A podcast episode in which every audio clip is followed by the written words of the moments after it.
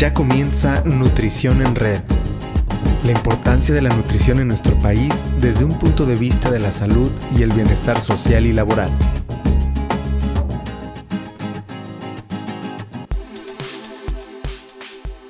Hola, qué gusto saludarlos en una transmisión más de Nutrición en Red.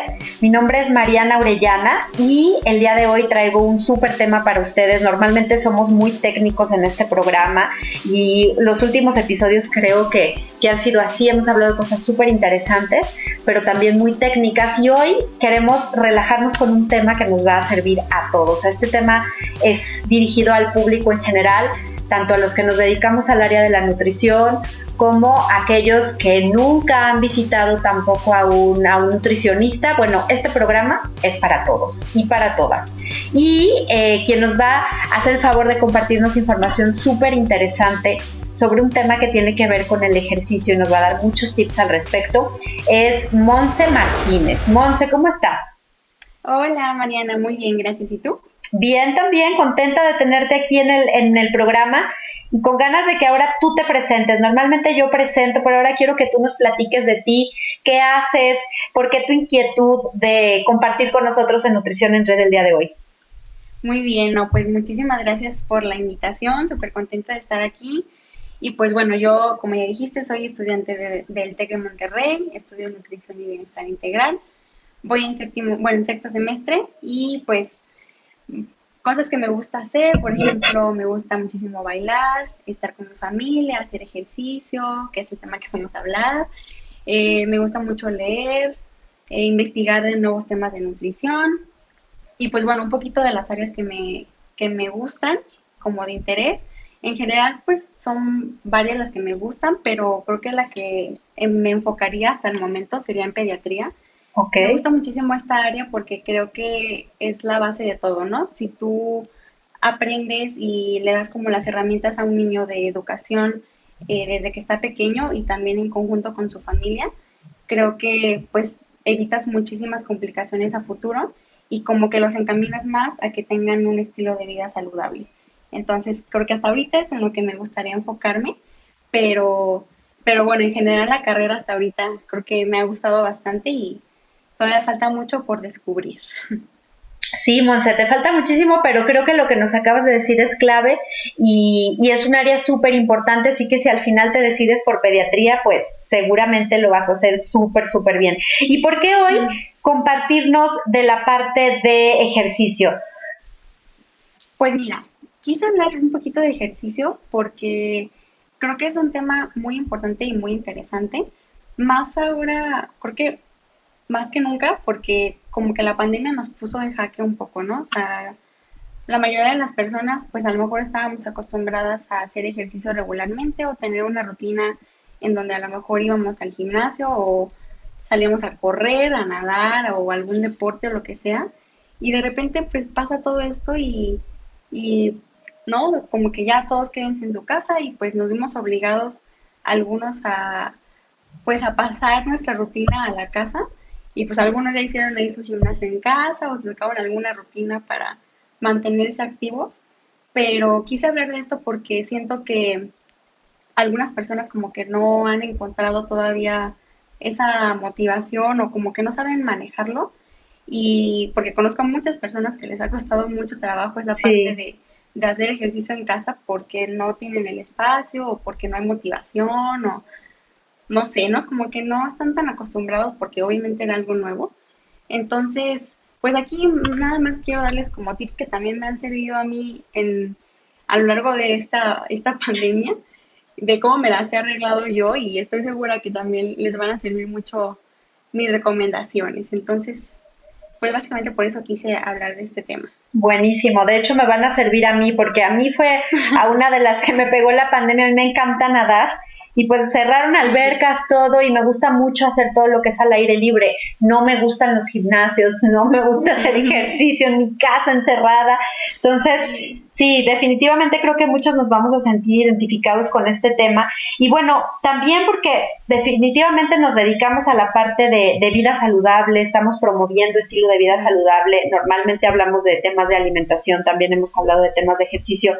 Y en este sentido, Monse, me gustaría preguntarte, ¿por qué el ejercicio va de la mano con un estilo de vida saludable? Pues mira, está muy bien sabido que el ejercicio pues es maravilloso, ¿no? Creo que yo creo que si nos ponemos a investigar en internet no vamos a encontrar ningún artículo en donde diga que el ejercicio es perjudicial para la salud, ¿no? Yo creo que sabemos que tenemos que tiene mil beneficios el ejercicio y en general la actividad física, o sea, el simple hecho de mantenernos activos eh, es muy beneficioso. Estaba investigando como un poquito más a fondo de los efectos fisiológicos y pues obviamente el ejercicio brinda muchísimas mejorías en cuanto a, a nivel cardiovascular, o sea, aumenta el, bombeo sanguíneo, entonces es muchísima ayuda para tener un corazón sano, la capacidad pulmonar, disminución de la presión arterial, también en la parte de, de, metabolismo, pues mejora del sueño, obviamente reducción de la grasa corporal, mejora del tono muscular, o sea, muchísimos beneficios hasta psicológicos, ¿no? Como la parte de la autoestima, disminución de, del estrés, ansiedad.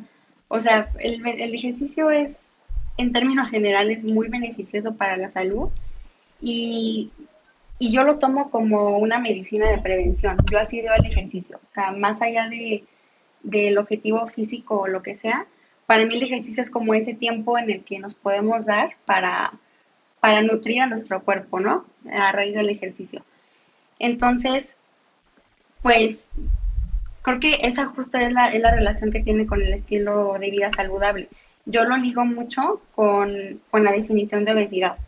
¿no? sabemos que una de las definiciones de, definiciones de la obesidad es que se va a dar cuando la ingesta supera el gasto, ¿no? O sea, cuando comemos más de lo que, de lo, que, necesitamos. Ajá. Exactamente. Entonces, pues obviamente si tenemos una vida sedentaria y agrégale que si tenemos una mala alimentación, pues obviamente eso te predispone a futuro muchísimas enfermedades cardiovasculares, ¿no?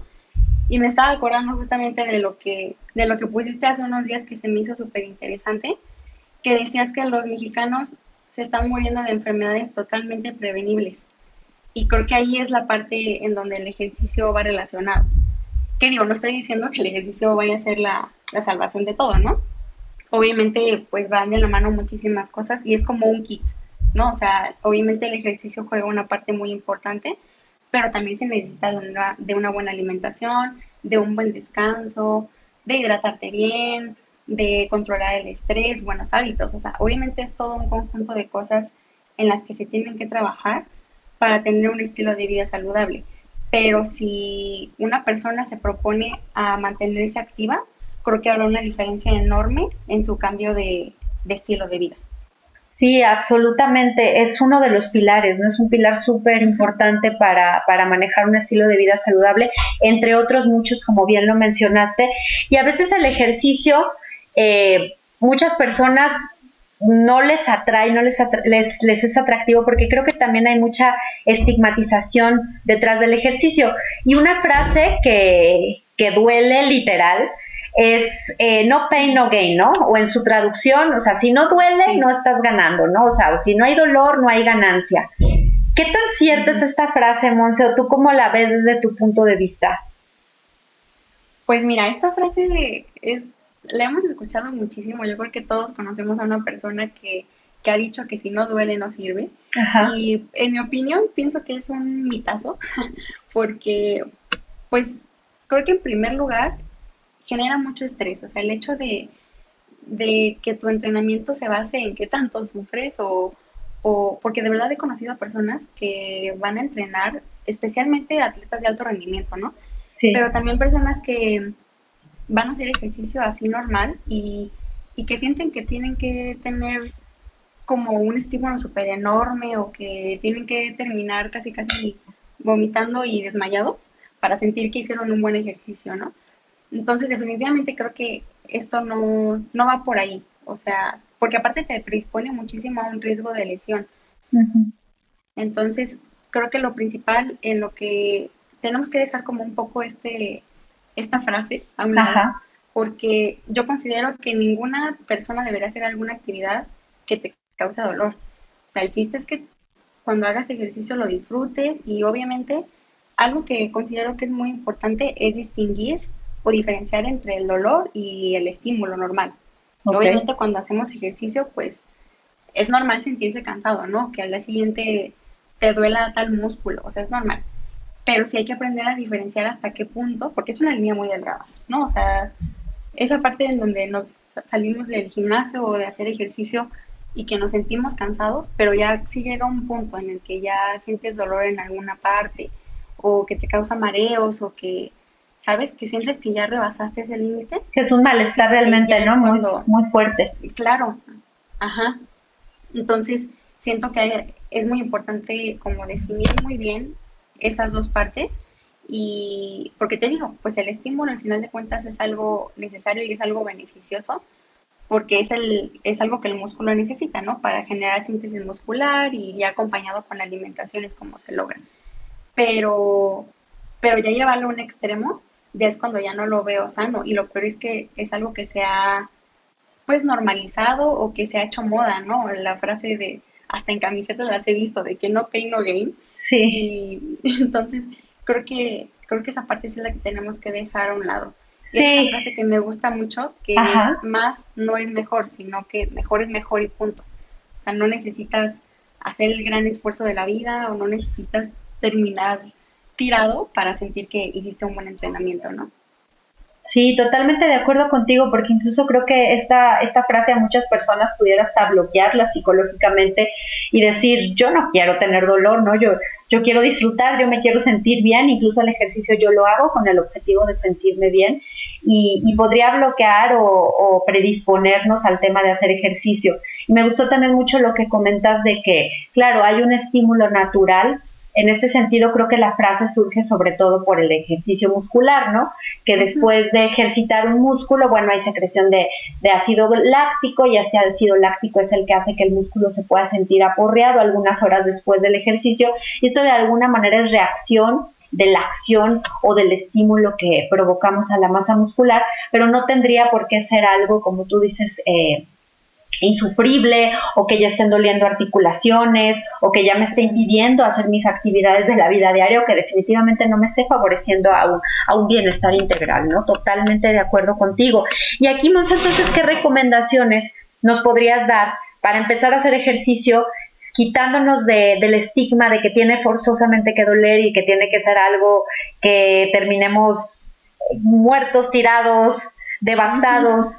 ¿Cómo podríamos hacerlo para que fuera algo que disfrutemos? Muchas veces yo a mis pacientes, y no sé si estés de acuerdo conmigo, pero me preguntan, ¿cuál es el mejor ejercicio, no? siempre mi respuesta es el que más te guste. Ese va a ser el mejor, el que disfrutes.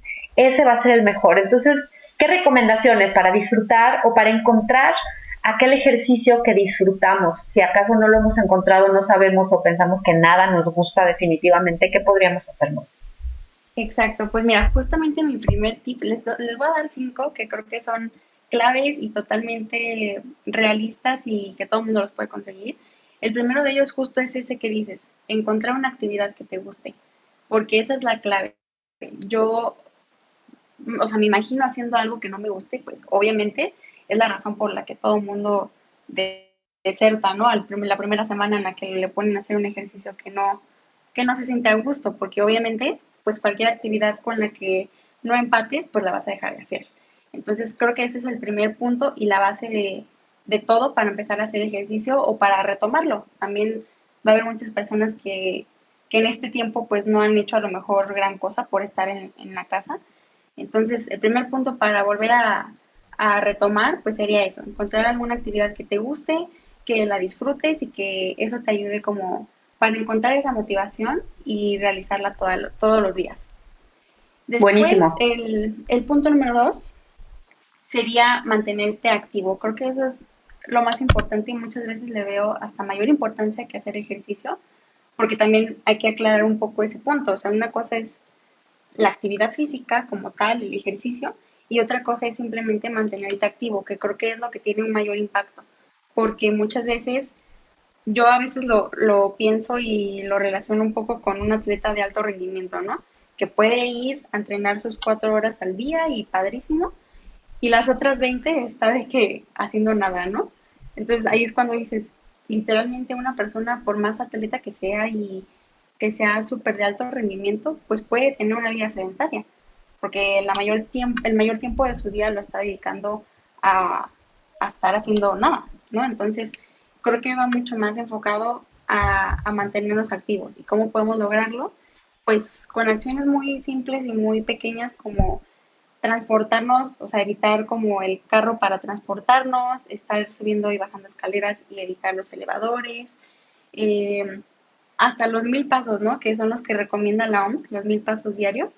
Creo que es una muy buena estrategia que, que yo le he recomendado cuando me dicen, es que nunca he hecho ejercicio o como que no he encontrado la actividad que me gusta. Yo es lo que les recomiendo, de que, bueno, tómate un tiempo, media hora, eh, en donde salgas a caminar o constantemente en el día, pues párate y también te sirve como para liberar estrés, respirar, etcétera. Entonces creo que esa sería la parte más importante. Y después... Perdón, ah. Monse. No, no, no, nada más para clarificar entonces este punto de mantenerse activo podría ser el equivalente a disminuir las actividades sedentarias. Exactamente. Buenísimo. ¿El 3? Muy bien, el 3 sería destinar un momento del día para hacer ejercicio y anotarlo.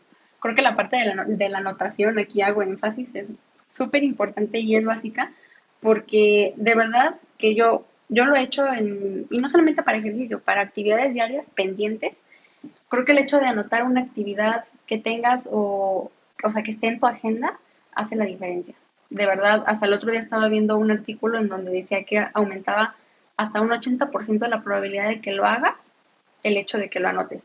Entonces, también esa es una parte, también es una pregunta que hacen mucho de que, pero ¿cuándo es mejor hacer ejercicio? ¿En la mañana o en la tarde?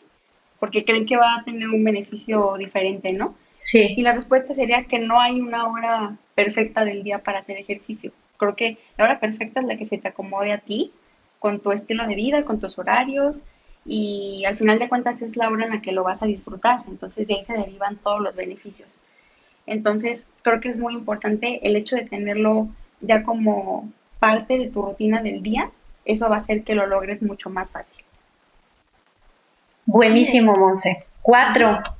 El número cuatro sería preparar tu ropa un día antes. Que eso también es algo que yo aplico y que creo que aumenta muchísimo también la probabilidad de que realmente hagamos ejercicio. Porque imagínate, si es una persona que se propuso hacer ejercicio no sé, a las 7 de la mañana porque su día es muy ajetreado. Y pues obviamente van a dar las 7 de la mañana, se va a despertar de que súper cansado, a lo mejor sin motivación, lo más probable. Y que todavía te levantes y apenas escojas tu ropa y veas qué vas a ver, qué vas a, a ponerte, pues la verdad sí te la piensas dos veces, ¿no? Entonces creo que eso es, un, es un muy buen tip, o sea, el hecho de tener tu ropa y tus cosas en general eh, ya arregladas un día antes si vas a ir a correr, que tengas ya tus tenis, hasta tu botella de agua. Creo que eso te facilita muchísimo la vida, te ahorra tiempos en la mañana o antes de hacer tu ejercicio. Y también aquí, como incluyendo otro aspecto que a lo mejor ya es un poquito más enfocado a las mujeres. A ver. Pero, por si te sirve. Sí. Pero, por ejemplo, algo que yo, que yo he hecho y que también he visto que sí, que sí funciona, es el hecho de cuando arregles tu ropa, pues elegir un outfit que te guste, un outfit que esté bonito, que porque no hay mejor ejercicio que cuando haces algo que te gusta y además te sientes cómoda con lo que estás usando y te sientes bonita y te sientes fresca. Entonces, como que... Que sea cómodo, sí, sí es importante. Sí, sí, sí, porque si no, pues como que no lo disfrutas igual y es un plus, a lo mejor que dices, ahí viene elegir un outfit que te guste o bonito, ¿no? pero creo que sí tiene mucho que ver y automáticamente como que hasta te motiva más, ¿no? El hecho de ver una ropa que te guste, como que dices, ok, ya, ya me estoy preparando para tener un, un buen día de ejercicio. Entonces, pues creo que sería algo también que podrá funcionar. Me encanta, lo voy a aplicar, Monse. Y creo que inconscientemente lo hago, pero inconscientemente hasta ahora me estás haciendo la conciencia de que sí, eso motiva muchísimo. Sí, sí, sí, totalmente. Entonces, creo que para nosotras sí es algo que funciona. También para los hombres tal vez, pero, pero igual nosotros nos empeñamos un poco más en escoger nuestra ropa deportiva. ¿Y el 5? Y el 5 y el último, que creo que es el más importante, sería disfrutar el ejercicio y sobre todo hacerlo por salud. Creo que eso, cuando una persona ya tiene como objetivo el hacer ejercicio por salud y no solamente por verse bien o por el físico o por, no sé, por que alguien más te dijo.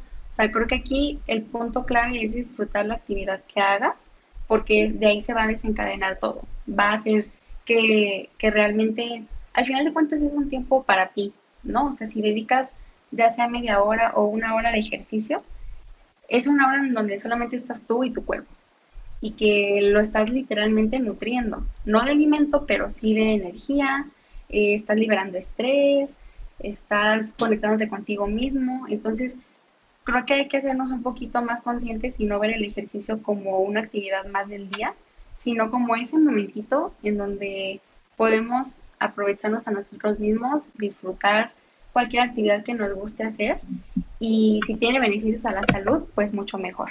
Entonces, Creo que ese sería el punto más importante, disfrutarlo y hacerlo por nosotros mismos. Acabas, Monse, de dar unas, así, la clave, la clave del éxito, ahora sí que para el tema del ejercicio. ¿Y sabes por qué? Porque diste varios puntos que tienen todo que ver con un pilar del proceso de atención nutricia que es la parte de consejería nutricia. Y muchos de los consejos que tú, dice, que tú diste eh, son justo eh, estrategias para la modificación conductual que apoyan mucho a la adherencia, que apoyan mucho a la motivación de, en este caso yo hablo como nutrióloga, ¿no? En la motivación del paciente, estoy pensando en mis pacientes, pero para los que nos están escuchando y no se dedican al área de la nutrición, bueno, que sepan que estas son estrategias que están científicamente comprobadas que funcionan para motivarnos a nosotros mismos o a otras personas si nos, si nos dedicamos a esta parte, para motivarnos y para favorecer la adherencia que se refiere al poder convertir una acción en un hábito, que eso es lo que queremos, ¿no, Monse? O sea, que las personas, todos, incluyéndome, yo hablo ahora en primera persona, ¿no? ¿Qué es lo que yo quiero? Yo quiero que, la, que el ejercicio se convierta en parte de mis hábitos de todos los días y que no sea algo doloroso, como decíamos en un inicio, ¿no? Que no sea algo que me tenga que generar dolor o que me tenga que generar ansiedad o flojera o hastío, sino por el contrario, que forme parte de mis hábitos indispensables y que sin él me sienta incómoda, más bien al contrario, ¿no? Que el dolor venga cuando no lo realizas. Entonces, por ejemplo, el punto número tres que decías de destinar un momento del día y anotarlo, esa es una estrategia que es el establecimiento de metas y es súper efectiva. Hay muchísima evidencia, hay muchísimos papers escritos sobre eh, el establecimiento de metas, cómo funciona para distintas condiciones, ¿no? En pacientes con diabetes, en pérdida de peso, pero también en cuestiones de... Eh, del ejercicio, de, de, ser físicamente más activos o de disminuir las actividades sedentarias. Y para hacer una meta no basta con decir voy a hacer ejercicio. Hay que ser mucho más específicos y decir cuántos días a la semana voy a hacer ejercicio, qué tipo de ejercicio voy a hacer, a qué horas lo voy a hacer. Esa es una meta bien definida y fue justo el tip 3 que diste y me encantó. Y otra cosa que, que yo sumaría tal vez, si me permites, Monse, porque me gustó muchísimo todo lo que dijiste y creo que lo puede complementar, es el tema del automonitoreo. Porque te decía, tú estás hablando de estrategias de la modificación conductual, todos los puntos que nos diste eh, abonan a esta parte, van a ayudar sin lugar a duda a formar hábitos. Y, un tip más que puede ayudar muchísimo a complementar esto es estarnos automonitoreando, estar revisando, hacer como un checklist, lo podemos hacer semanal, lo podemos hacer eh, quincenal, ahora sí que nosotros decidimos, pero es muy recomendable hacerlo semanal donde estemos autoevaluándonos y diciendo qué tanto cumplimos esa meta que nos dijiste en el número 3 qué tanto cumplimos esos tres días a la semana, esos 40 minutos que destinamos a las 9 de la mañana, para los cuales ya teníamos el tenis preparado y la licra que más nos gusta ponernos, pero estar checando qué tanto lo cumplimos para ser conscientes si realmente estamos teniendo adherencia a nuestras propias metas. Entonces, bueno, sin lugar a duda, Monse, diste un, así, en 20 minutos te aventaste todo un tema de, consejería nutricia para el ejercicio y para disminuir las actividades sedentarias. No sé si te gustaría cerrar con alguna otra cosa que sientas que, pueda ayudar a los que nos están escuchando para eh, dejar atrás el no pay, no gain y disponernos a hacer ejercicio y convertirlo en un hábito. Pues sí, creo que en general mi última, mi consejo y mi última recomendación sería pues básicamente eso, creo que entendiendo que la salud es lo primordial, porque muchas veces pues te digo, relacionamos el ejercicio con algún objetivo o ponernos como tal, como tal persona, ¿no? Creo que también la parte de las redes sociales y de los estereotipos de belleza o lo que sea juega una parte muy importante. Entonces creo que sería dejar a un lado eso y empezar a ver el ejercicio como, como una actividad del día en donde podemos dejar atrás cualquier tipo de estrés y más ahorita que, que supongo que pues muchos todavía siguen en home office o lo que sea, a mí me ha servido muchísimo eso. Yo como que antes tenía muy medida mi rutina y como que decía, ay, hoy no tengo tanto, tantas ganas de ir al gimnasio, pero pues voy a ir, ¿no? Y ahora me dedico a escucharme mucho. O sea, si un día me levanto y digo, ok, tengo ganas de bailar, pues me pongo a la música que más me gusta y bailo y mi media, mi media hora de ejercicio la dedico a eso y, y creo que nadie me va a dejar mentir que el feeling post-workout no, no hay dos. ¿no? ese es el mejor sentimiento que, es buenísimo, puedes llegar a tener. Sí, porque al final de cuentas es cuando, cuando te das cuenta de todos los beneficios que va a traer el ejercicio, independientemente de, de los cambios físicos que te vaya a traer, sino ya a nivel emocional, todo esa parte de, de decir, ok, sí, me siento llena de energía, estoy lista para empezar mi día, o si lo haces en la noche, pues cerré excelente mi día con esto. Entonces creo que mentalmente y emocionalmente, ese es el, mayor beneficio del ejercicio, el sentirte cómodo contigo mismo y, y el disfrutar cualquier actividad que hagas independiente de, independientemente del objetivo. Súper bien, Monse. Muchísimas gracias, muchísimas gracias de verdad por compartir hoy con nosotros. Gracias por animarte, porque déjenme comentarles cómo, cómo llegó Monse a, Nutrición en Red. Hicimos una publicación y de hecho reitero la invitación que publicamos hace, hace unos días en las redes sociales del Colegio Mexicano de Nutriólogos, capítulo Jalisco. Poníamos que, que el objetivo de Nutrición en Red es darle una voz a los y las nutriólogas de Jalisco, de México y de Latinoamérica, porque hemos tenido invitados de muchos lugares y, que estábamos realmente abiertos, que nuestro micrófono estaba abierto a, todos y a todas ustedes y Monse se puso en contacto con nosotros y dijo, yo quiero participar, ¿no? Eh, les decía, Monse es estudiante de la licenciatura en nutrición y ahí me gustaría, Monse, que dieras un último mensaje dirigido específicamente a aquellos que nos estén escuchando y que estén estudiando la carrera. nuestro público principalmente son nutriólogos y nutriólogas y estudiantes, unos ya profesionales, ya graduados y otros estudiantes, aquellos que estás, están estudiando, algo que les pudieras decir, porque me encantó tu entusiasmo. Cuando recibí tu mensaje dije, claro, por supuesto, tú también tienes mucho que compartir, ¿no? Desde tu experiencia. ¿Qué les dirías a los que todavía están en formación como nutriólogos o nutriólogas? Creo que les diría, híjole, hay muchas cosas, pero... Una nada más. principalmente que, que se animaran a, a crecer. Siento que independientemente de la escuela en la que estén o del grado en el que estén, creo que, como tú dices, todos los nutrólogos y nutriólogas tienen algo que decir y que aportar, porque al final de cuentas, pues todos tenemos el mismo objetivo que es ayudar a las demás personas y contribuir a mejorar su salud.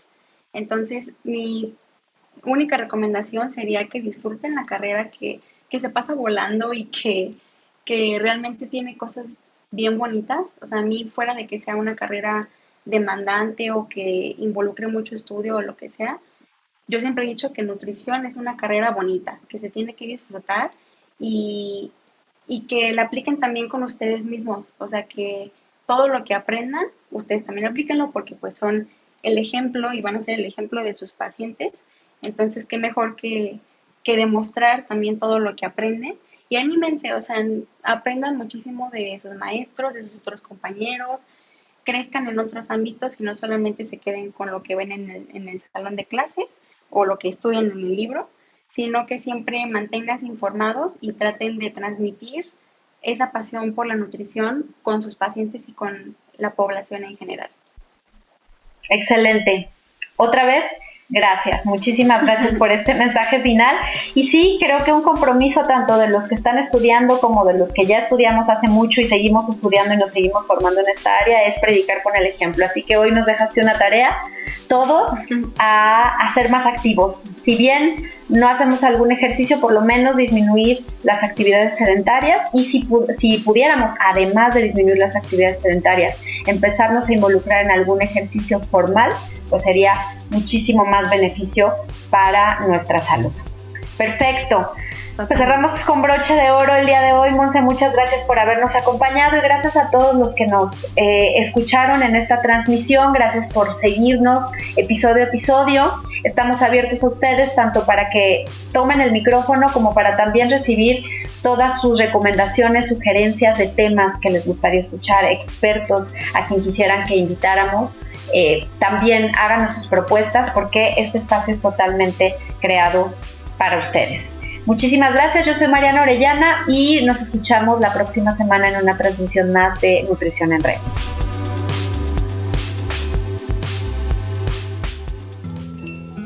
Hoy te daremos una receta de crepas de harina de almendra. Para su elaboración necesitamos 4 huevos grandes, 3 cuartos de taza de harina de almendras, 2 cucharadas de stevia granulada, un cuarto de taza de leche de almendras sin azúcar, una pizca de sal y aceite o mantequilla para nuestro sartén.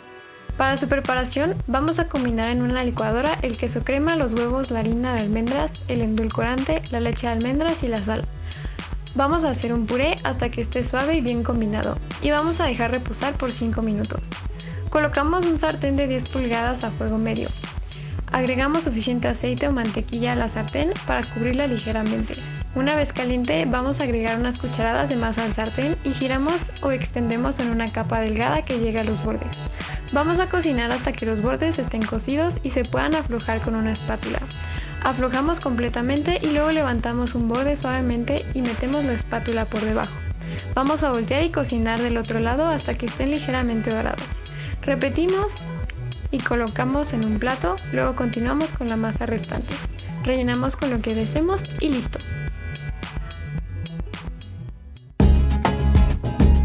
Escuchaste Nutrición en Red, una producción de Mariana Orellana y Mauricio Urbina.